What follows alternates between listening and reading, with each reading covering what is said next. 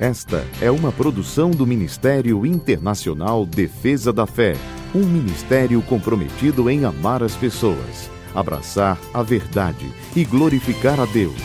Para mais informações, acesse defesadafé.org. Oi, eu sou Camila Licurgo e venho aqui para apresentar o nosso devocional de hoje.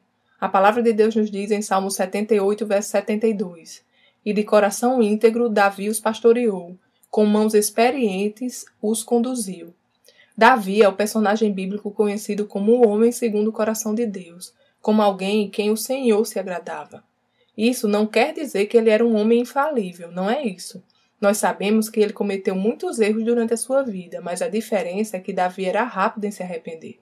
Davi era rápido em se arrepender, pedir perdão e mudar a direção de sua caminhada quando se dava conta que havia pecado contra o Senhor. Davi buscava ter um coração limpo diante do Pai, e este compromisso era o que tocava o coração de Deus.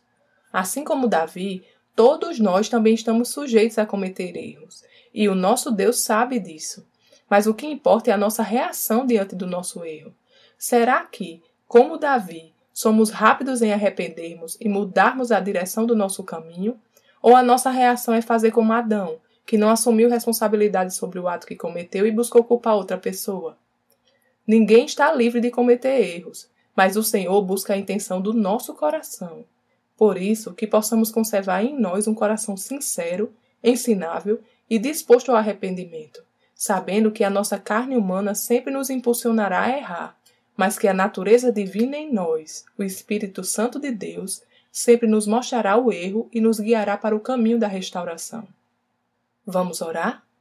Obrigada, Pai, pelo teu Espírito Santo que sempre me guia pelos teus caminhos. Som do meu coração e retira todo orgulho, Senhor.